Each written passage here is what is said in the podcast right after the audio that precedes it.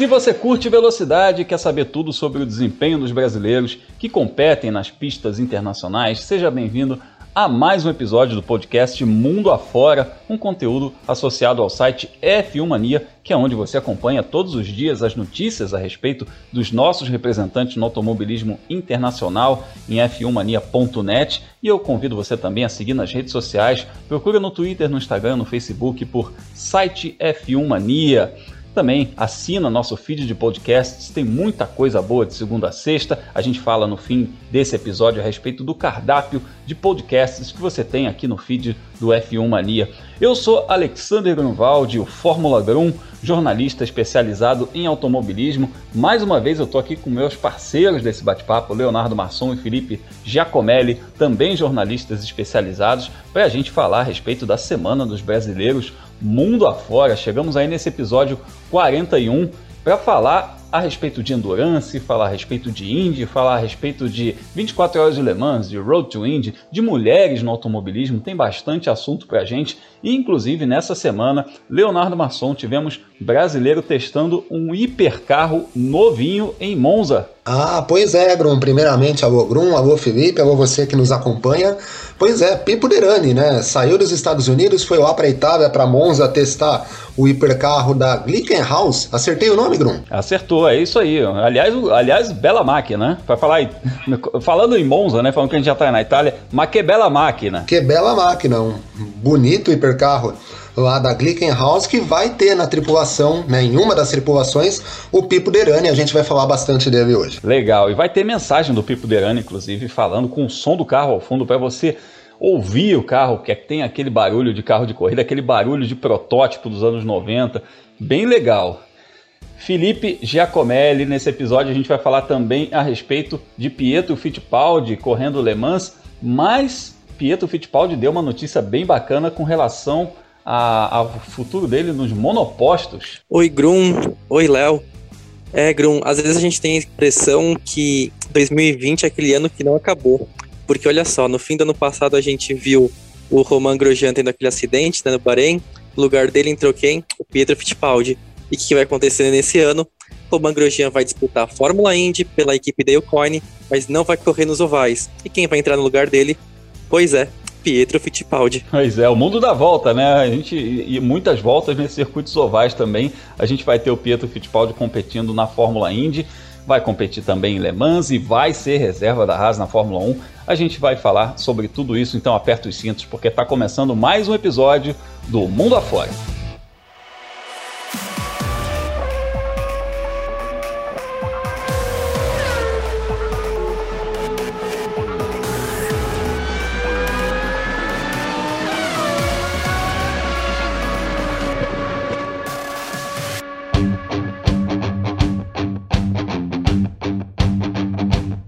A nossa primeira parada é em Monza, na Itália, onde Pipo Derani está participando dos testes do novo hipercarro da Glickenhaus para Le Mans. A gente vai falar nesse primeiro bloco bastante a respeito de Le Mans, Mundial de Endurance, porque teve mudança no calendário, também tem o anúncio do Pietro Fittipaldi, mas a gente começa falando aqui do Pipo, dessa, dessa nova experiência, dessa volta do Pipo Derani para Le Mans, ele que já disputou essa corrida, né? Mas ele é um cara que tem um, um, grande currículo no Endurance, já venceu as 24 horas de Daytona, as 12 horas de Sebring, enfim. É, agora ele parte para esse desafio de disputar as 24 horas de Le Mans na classe principal e ninguém melhor do que ele próprio para contar para a gente como é que está sendo essa experiência, como é que foram esses testes aí. Ele mandou uma mensagem para a gente direto de Monza, direto do pit lane de Monza do lado do carro, para falar como tá essa bateria de testes do Glickenhaus. Fala, Pipo!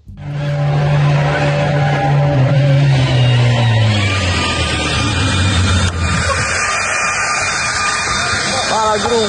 Ah, bom, estou aqui em Monza, como vocês podem ver, o teste continua. Ah, é a segunda vez que o carro vai para a pista aqui, aqui, em Monza. Então ainda bem no comecinho dos preparativos, do desenvolvimento do nosso Glickenhaus ah, para Le Mans. Mas ah, até agora, considerando ah, o pouco de, de teste que a gente fez, o carro está se comportando bem. Óbvio, a gente ainda tem bastante para desenvolver. Como todo carro novo, uh, esse no caso saiu do zero, né? uh, não é uma evolução de nenhum outro carro, então uh, requer atenção em muitos tópicos, muitos detalhezinhos que a gente vai descobrindo conforme a gente vai andando. Mas até agora tem sido muito positivo. Uh, eu acho que o mais importante até agora é, é conseguir andar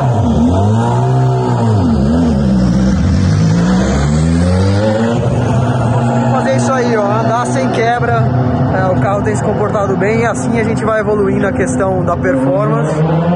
É, mas é isso aí. Espero que a gente possa mais pra frente um pouquinho dar uma dar uma ideia do que, que a gente espera para a temporada. Eu acho que ainda é muito cedo, mas de qualquer forma a gente está Tô aqui em Monza, muito bacana poder voltar ao WEC, fazer parte do desenvolvimento de um carro, uh, como eu falei, do zero. Uh, é algo sempre muito, muito bacana e a gente aprende muito, a gente está em contato com pessoas novas, enfim, uh, cada dia é um aprendizado novo. espero que vocês tenham gostado. eu vou dando update para vocês conforme o carro vai evoluindo e espero que a gente possa chegar na primeira corrida do ano. Uh, ou em Le Mans, né, que acho que é a mais importante, com uma chance boa de pelo menos uh, deixar a Toyota um pouquinho preocupada, tá bom? Valeu, grande abraço.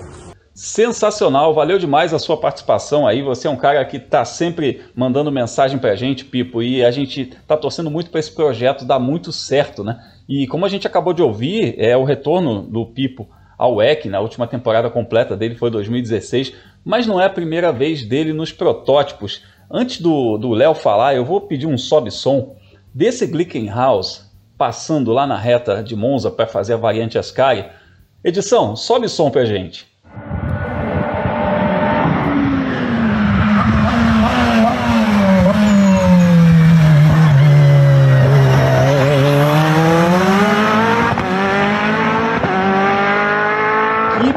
Leonardo Marçom. Fala, você é um homem que, que conhece muito de automobilismo, já ouviu muito barulho de carro de corrida. Esse hipercarro é uma novidade para todo mundo, né? Porque a, a, classe principal vai mudar um pouquinho. É, agora, sensorialmente eu posso dizer que eu já gostei desse carro. Rapaz, e assim, né, Grum? Uh, bom, primeiro, para quem não sabe, eu moro próximo de Interlagos, então a gente está acostumado a ouvir barulho de ronco de motor. É, mas com pandemia tal, faz tempo que a gente não visita uma pista. É muito bacana né, ouvir esse barulho de carro e um ronco bonito que esse hipercarro da Glickenhaus tem. Uh, e mais legal aí, mais legal que isso ainda é saber que o Pipo vai disputar né, a temporada da, do Mundial de Endurance. É uma volta, como você disse, ele já correu no Mundial em, do, é, em 2016, né, fez a temporada completa, mas no GTs, correndo com um Ford GT da Chip Ganassi na época. Hoje a Ganassi não tem mais operação no Mundial de Endurance, né, tem atuado, voltou a atuar nos protótipos lá na IMSA, que é onde o Pipo tem uma experiência gigante uh, com os protótipos, né? A gente sempre comenta uh, do Pipo aqui, parceiro do Felipe Nasser lá na IMSA, correndo pela Action Express. O Pipo correu com protótipos da Nissan na época da equipe Tequila Patron, lá na IMSA. Essa empresa não apoia mais equipes lá no campeonato americano, mas já há algum tempo ele defende a Action Express correndo com o Cadillac.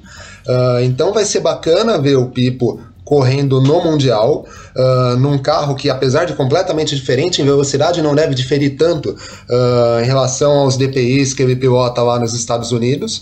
Uh, vai ser bastante interessante acompanhar o Pipo lá, correndo no Mundial, basicamente na Europa, mas com uma ou outra prova na Ásia também. Grum, eu estou bem curioso para saber o que, que o Pipo pode fazer nessa temporada do EC que tá para começar. E curioso também, Léo, foi um tweet da, da Glickenhaus, porque estão rolando esses testes, esses hipercarros e tal, e a Glickenhaus aproveitou para dar uma alfinetada aí nos, nos seus principais concorrentes, né? E eles fizeram um tweet muito engraçado, falando, dando uma alfinetada aí na, na Ford, nesses grandes, nesses grandes concorrentes deles, né? É, e que eles falaram basicamente assim: se você quer comprar um Ford GT, é, um, um, Project One da Mercedes-Benz ou um, uma versão de rua do hipercarro da Toyota, você precisa responder um enorme questionário. É, com a gente, não. A gente só pergunta uma coisa básica. Depois que você fizer aquele chequinho de 5 milhões de euros, você ainda será capaz de alimentar os seus entes queridos? Eu confesso que dei risada desse tweet. E Felipe, é, é, legal a gente ter um fabricante novo, a gente ter uma equipe nova dentro dessa classe principal de Le Mans. Aproveitando, inclusive, eu vou pedir para você contextualizar para a gente essas categorias, essa mistura que está nessa fase de transição agora. Mas chegou um, chegou um construtor diferentão no pedaço, né? Gru, uma das vantagens né, desse regulamento dos hipercarros foi baratear o custo de correr de protótipo que, enfim, baratear é modo de falar, porque você sai de é, orçamentos exorbitantes. Na época de Audi e de Porsche, falavam que os orçamentos eram equivalentes de equipe de Fórmula 1 para um, um orçamento muito alto, mas não assim, tipo, desproporcional. E aí teve a chegada da Glickenhaus, a gente espera que a Bike Holes volta para o campeonato, mas depois as, a, a, as novas chegadas serão de grandes equipes, né? A Peugeot, a Ferrari, a Audi e a Porsche devem voltar de alguma maneira.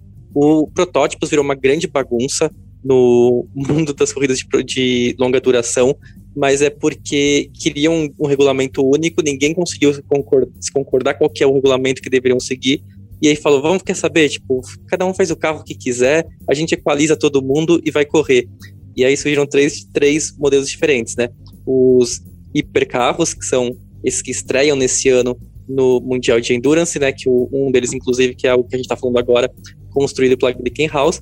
Os LMDHs, que vão ser os carros principais da INSA, né, que eles vão substituir os atuais DPI, que vão poder correr em Le Mans também.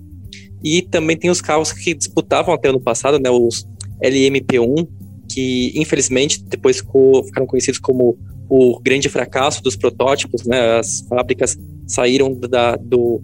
As fábricas, quando diz as grandes montadoras, né, saíram do EC, sobrou só a Toyota, e aí teve que mudar o regulamento, mas quem tem carro LM1 construído pode correr. O único exemplo é o da Alpine, né, que é onde o André Negrão corre, mas se alguma outra uh, escuderia comprasse um carro, por exemplo, tem os da Guineta que foram feitos, tem aqueles carros antigos do, da BR, que era não tem nada a ver com a Petrobras, nada disso, é da era dos russos, né, que eles construíram também, esses carros podem correr, o regulamento permite. É bom que a gente vê uma, alguma concorrência para a Toyota, que dominou Le Mans nos últimos anos, é, sem dar muita graça, para falar a verdade. A gente mais acompanhou o sucesso do Alonso na busca da tríplice coroa do que de fato uma disputa emocionante na pista. A gente espera que nesse ano, com todo mundo colocando o equipamento do zero, a situação melhore, a gente tem um pouco mais de briga, né? De repente a Toyota pode quebrar, a Glickenhaus pode surpreender.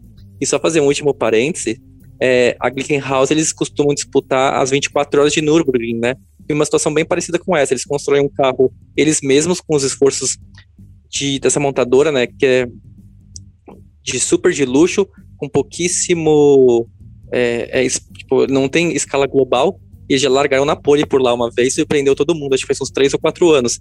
Já pensou se acontece uma dessas esse ano em Le Mans? Olha, nesse sentido que você falou, aliás, essa definição perfeita que você deu, uma grande bagunça, que é esse regulamento de transição que a gente está vivendo, que já já vai ter muita montadora, a Ferrari já anunciou também que está vindo para essa classe principal em 2023, vai ficar bem legal, vai ser bem bacana, mas no momento está uma transição, está meio bagunça de fato, e numa situação dessa de bagunça, é tipo corrida na chuva, né? Aquele negócio, pode dar qualquer coisa, né?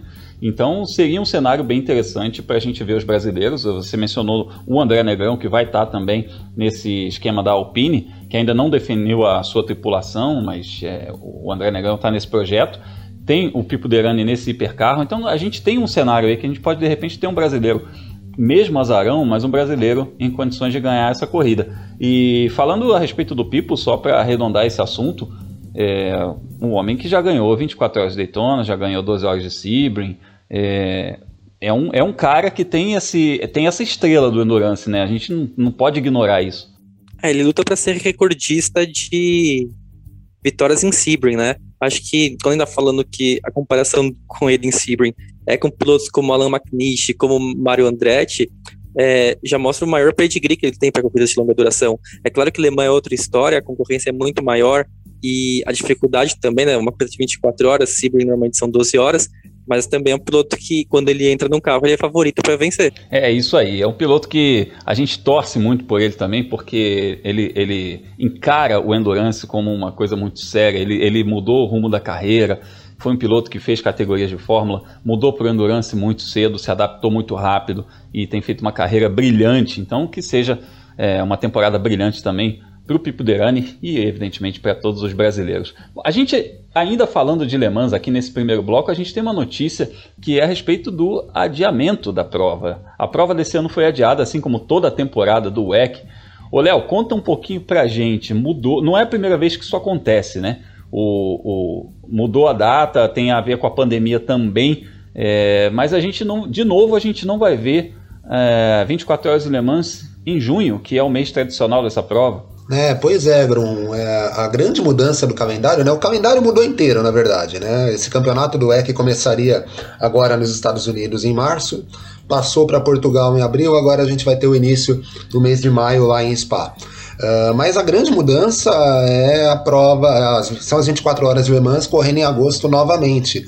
Uh, mas dessa vez com o seguinte: no ano passado era por conta da pandemia, a coisa estava muito feia na Europa, está muito feia na Europa até agora, na verdade.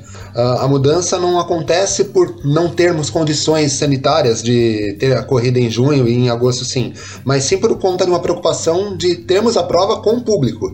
E aí não se sabe exatamente se com público total, se só parcial. Eu acredito até que seja é, com arquibancadas parcialmente cheias, né? Uh, mas a expectativa deles é realizar a corrida com o público. Não se sabe ao certo se a gente vai conseguir fazer, né, se eles vão conseguir fazer isso uh, lá no mês de agosto. Mas a possibilidade é maior. Na Europa, aparentemente, tem a situação bastante mais controlada em relação que as Américas, especificamente aqui no Brasil, né? Uh, então a, a expectativa deles é ter essa prova com o público. Assim como o Pipo, a gente tem que aguardar para ver se eles vão conseguir ou não. Mas ao que tudo indica, a gente deve ter, né, se não votação cheia, né, votação máxima, pelo menos público parcialmente presente lá em, lá em Le Mans. É, a gente torce para que tudo seja feito na maior segurança possível, para que tudo esteja sob controle. Primeiro, para que a corrida aconteça. Então, anota aí: Le Mans acontece nos dias 21 e 22 de agosto, é a previsão da prova em 2021. É, e segundo, que seja é, seguro para todos os competidores. E terceiro, se tiver público, se tiver alguma condição de ter público que seja da melhor maneira possível, seguro para o público, para os competidores, para todas as pessoas que fazem esse campeonato. É, e nós teremos brasileiros nesse grid, e aí eu já, além de falar do André Negrão, que a gente falou agora há pouco, do Pipo Derani, que a gente conversou bastante, a gente está falando de mais gente, vai ter inclusive Pietro Fittipaldi. Foi um anúncio realizado nessa semana aí ele vai disputar a European Le Mans Series, que nada mais é do que o campeonato europeu de endurance, correndo na classe LMP2.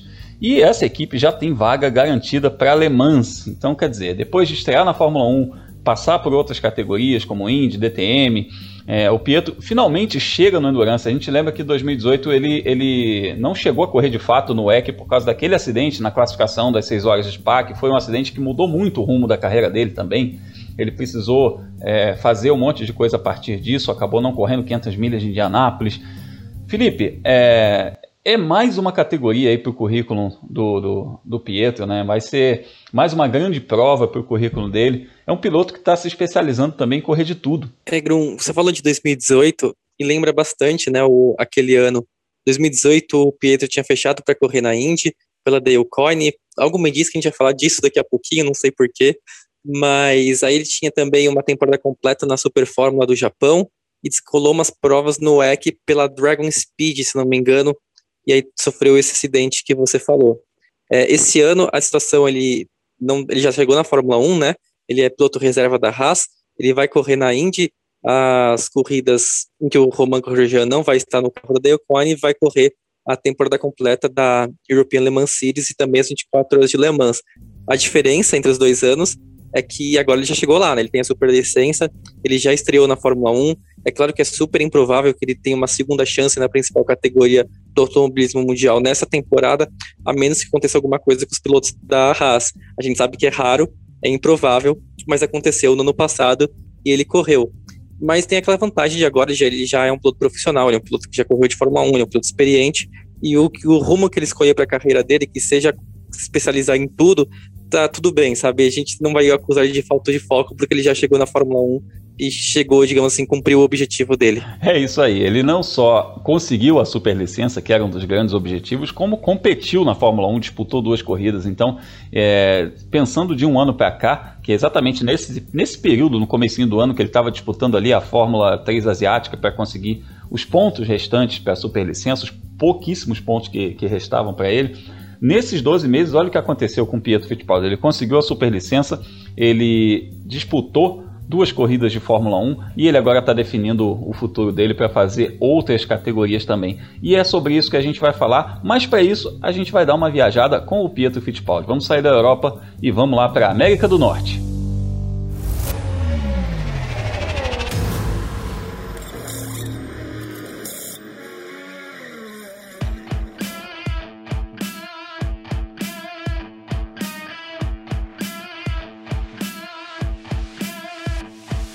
Desembarcamos nas terras do tio Sam e olha só, esse ano o Pietro tá com tudo. A gente estava falando dele no bloco anterior porque ele vai disputar as 24 horas de Le Mans, o europeu de Endurance e as 24 horas de Le Mans. E agora a gente está falando sobre Estados Unidos, sobre Fórmula Indy, porque ele vai disputar as etapas ovais da Indy, incluindo as lendárias 500 milhas de Indianápolis. E a equipe é a Dale Coyne, aquela velha conhecida do Pietro Fittipaldi. Ô Léo, o que, que dá pra gente esperar do Pietro nessa situação? Eu fechei o bloco anterior falando justamente desse, desse novo momento. Não é um momento de pressão, não é um momento de buscar superlicença e tudo mais. Agora ele está muito mais relaxado. E ele é um cara que cresceu nos Estados Unidos e tem esse referencial de Indianápolis, do avô dele que venceu duas vezes em Indianápolis, é uma coisa que sem dúvida deve ter muito valor para ele disputar as 500 milhas. Ah, era um dos objetivos dele na temporada lá de 2018, né, Grum? O acidente lá em Spa acabou impedindo que ele corresse Indianápolis. Mas sim, ele vai lembrar o Petro, ele mora nos Estados Unidos, né? Então ele está mais do que habituado com o ambiente do, né, com os, com os Estados Unidos, com o ambiente de corridas por lá e também com as categorias americanas. Vai lembrar o Pietro no comecinho da carreira dele, corria nos late models, são aquelas categorias de base da, da NASCAR, né? Uh, e vai correr numa equipe que já é conhecida. Quando ele correu em 2018 na Indy, ele defendeu a Dale Coyne. Uh, vai andar nas provas de ovais, que o Romain Grosjean, né, até foi bastante curioso, né, perguntaram para o Grosjean por que, que ele não ia correr nos ovais, ele disse que se ele fosse solteiro, não tivesse filhos e tivesse, fosse 10 anos mais novo, ele correria, mas na atual conjuntura não, uh, melhor para o Pietro, que vai ter essa chance, e, inclusive, Léo, o Pietro é exatamente isso, né? 10 anos mais novo e solteiro. É essa situação que o Grosjean falou, né? Exatamente. E, mas o mais incrível de tudo é o seguinte: dessas pistas todas, o Pietro ele só andou em uma das pistas que ele vai andar nesse ano, em Gateway. Ele conseguiu um 11 primeiro lugar lá. Mas na primeira passagem dele pela Índia, ele fez seis provas, né? Uh, teve três corridas de resultados bastante discretos, né? andando para baixo do vigésimo lugar mas depois ele conseguiu pegar a mão do carro. Vai lembrar, por conta do acidente, ele fez as cinco últimas etapas daquele ano. E ele conseguiu pegar a mão do carro, fez um décimo primeiro lugar lá em Gateway, conseguiu uma nona posição num circuito misto, eu confesso que eu não votei aqui agora, foi o único top 10 dele na temporada, e fechou também ali próximo dos 10 primeiros colocados em Sonoma a temporada.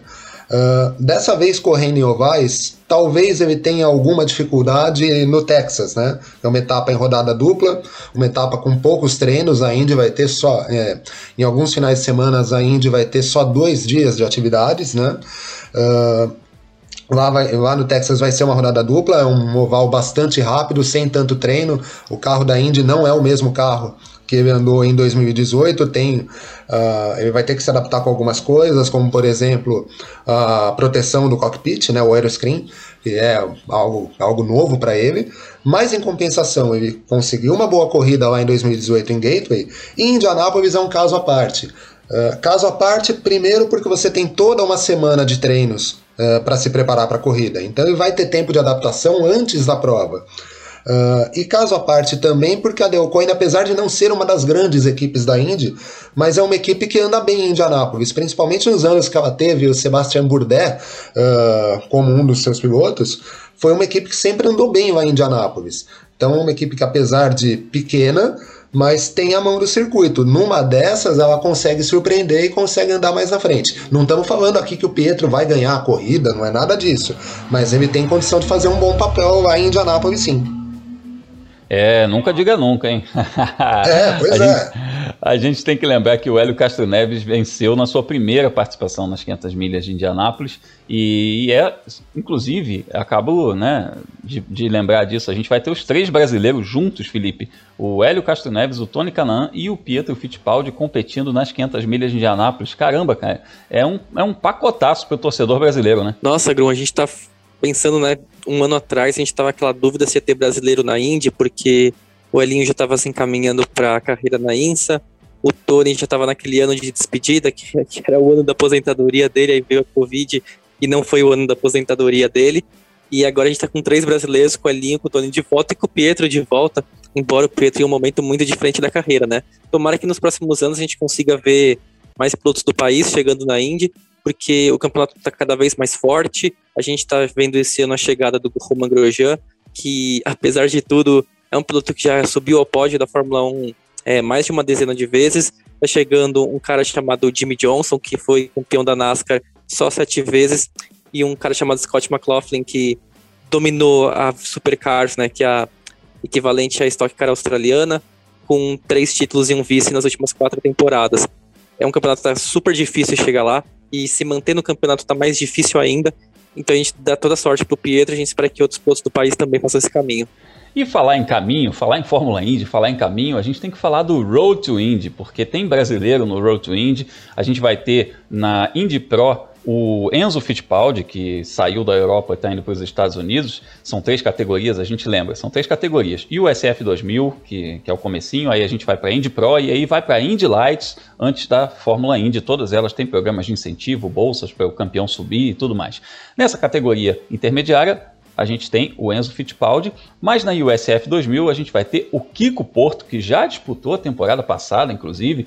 É, a gente falou muito dele e do Dudu Barrichello, que também correu, o Dudu foi vice-campeão, é, mas o Kiko Porto também ganhou corrida, fez duas pole positions, mesmo perdendo cinco provas que ele perdeu ao longo desse ano, uma por problema de visto e outra, outra rodada por problemas que ele relacionados ao que o mundo teve de problema basicamente em 2020. Ele testou positivo para a Covid-19, então ele não correu numa das etapas e mesmo perdendo cinco provas, ele terminou no top 10 do campeonato. O Kiko está testando lá nos Estados Unidos e mandou uma mensagem para a gente. Fala, Kiko.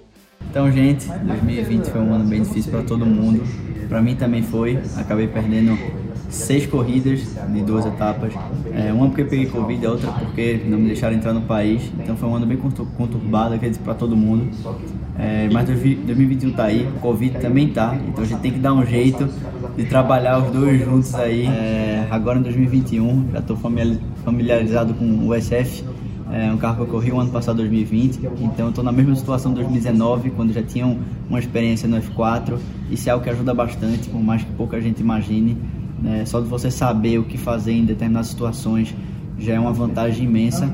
Então, esse é o ano, o ano para conseguir mais resultados, melhores resultados, conseguir vitórias, pódios e, se Deus quiser, um campeonato. E vamos para cima, 2021 promete. Valeu, Kiko. Sucesso aí nessa temporada de 2021. A gente está muito na torcida por você para fazer esse caminho, esse trilho rumo à Fórmula Indy pela equipe The Force. A gente lembra que a primeira etapa da USF 2000 acontece junto com a abertura da Fórmula Indy entre os dias 15 e 18 de abril, lá em Barber, no Alabama. E ao longo do ano a gente vai falando a respeito da Fórmula Indy, vai acompanhando o Kiko, vai acompanhando o Enzo Fittipaldi, os brasileiros que estão nos Estados Unidos rumo à Fórmula Indy. Então é hora da nossa volta final.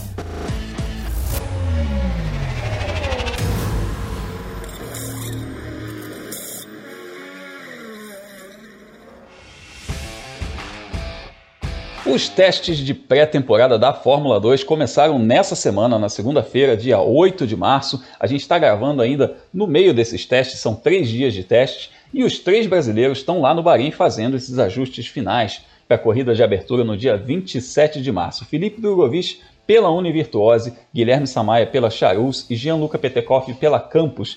Felipe, ainda tem teste para rolar, mas do que, que, que, que já dá para a gente tirar de conclusão nesse momento? É, Grum, a maior lição sobre testes de pré-temporada é que eles não servem para nada. É, tô brincando. Mas aqui ano passado, o Jean Daruvala, que é aquele piloto apoiado pela Red Bull, que anda pela Carlin, ele dominou a pré-temporada inteira, que assim, chegou na, na véspera da, da abertura do campeonato, ou Pintou enfim, o campeão, da estreia né? do campeão. Oi? Pintou o campeão, né? A gente falava. É, era isso aí. Tipo assim, a imprensa internacional apontava assim: é o Daruvala contra o Guani Joe, que é seu campeonato.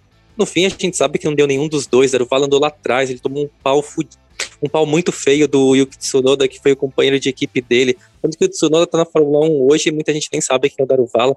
Com todo respeito ao Daruvala, que é um bom piloto, mas não era para tudo isso que se falava dele na pré-temporada. É porque, assim, as equipes estão preocupadas com coisas diferentes nesse momento. O pneu da Fórmula 2 mudou, né, da temporada é, 2019 para 2020, então tá ainda mais difícil entender como que ele funciona e fazer ele funcionar as, durante a corrida de fato.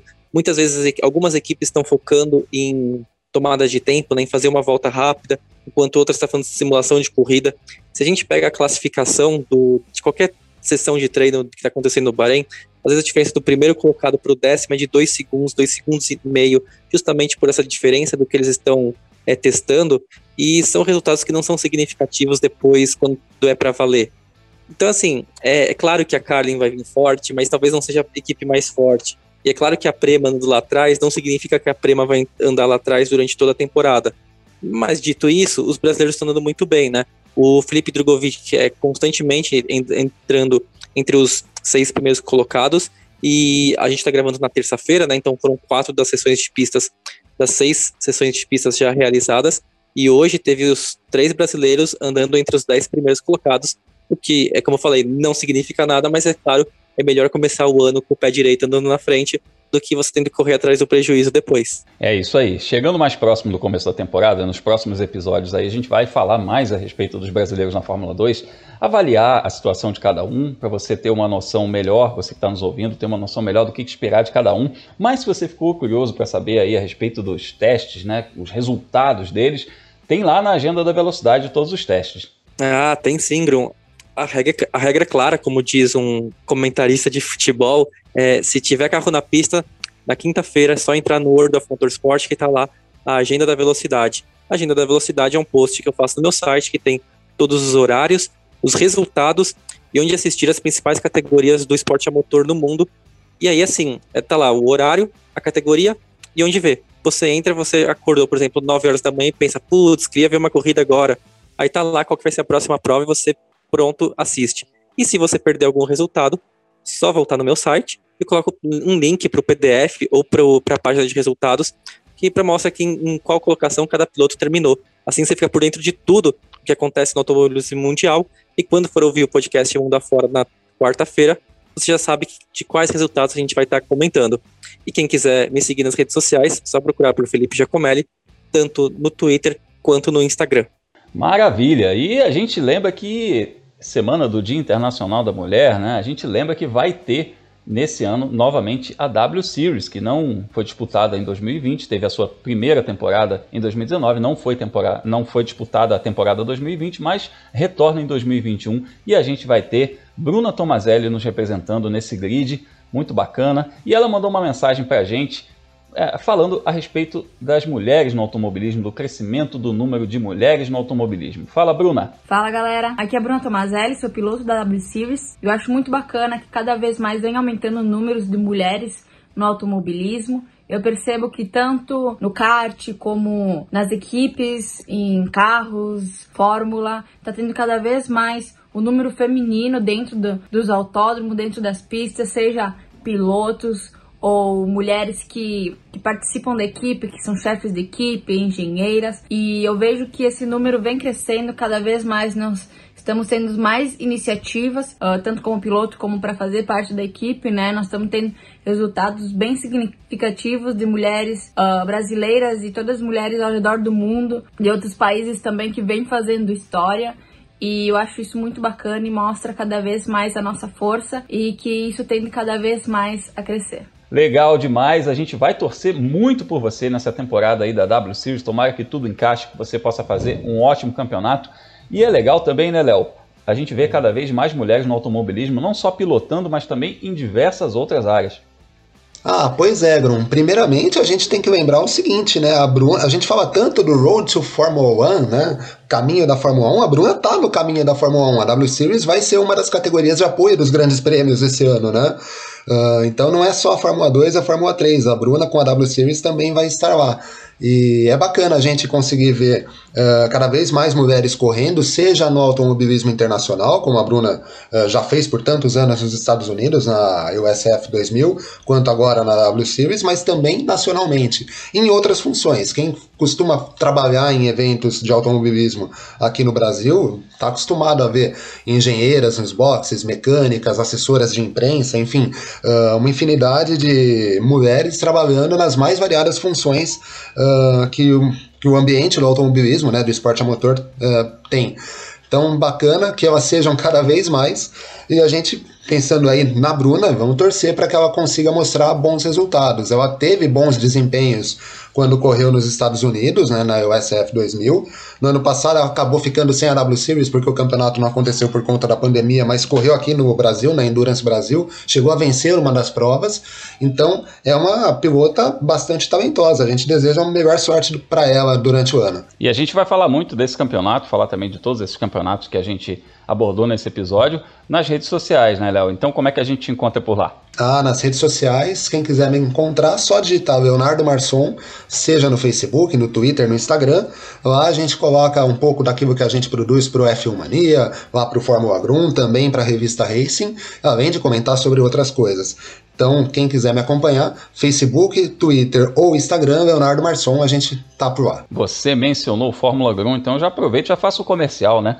Para você ah, se inscrever, para você assinar. É importante, importante, para você assinar, se inscrever no canal Fórmula Grum para ficar por dentro dos bastidores do automobilismo. Se você ouviu, por exemplo, a gente falando a respeito do carro, do novo hipercarro do Pipo Derani, tem imagens lá no nosso Giro Mundo Afora. A gente falou também com Pietro Fittipaldi, falou com a Bruna, enfim, a gente tem é, essa, esse apanhado de brasileiros no exterior, a gente faz também lá no canal Fórmula 1 em áudio e vídeo, então você também pode ver e ouvir os pilotos brasileiros falando a respeito da situação deles e também saber um pouco mais a respeito dos bastidores do automobilismo. Eu me despeço do Léo e do Felipe, convidando você a assinar o feed de podcasts aí do F1 Mania, porque a gente tem de segunda a sexta Carlos Garcia e Gabriel Gavinelli com o F1 Mania em ponto, trazendo noticiário sobre a Fórmula 1 e outras categorias, e semanalmente o Full Gas Podcast com o Gabo Carvalho e o Gabriel Lima falando a respeito de MotoGP.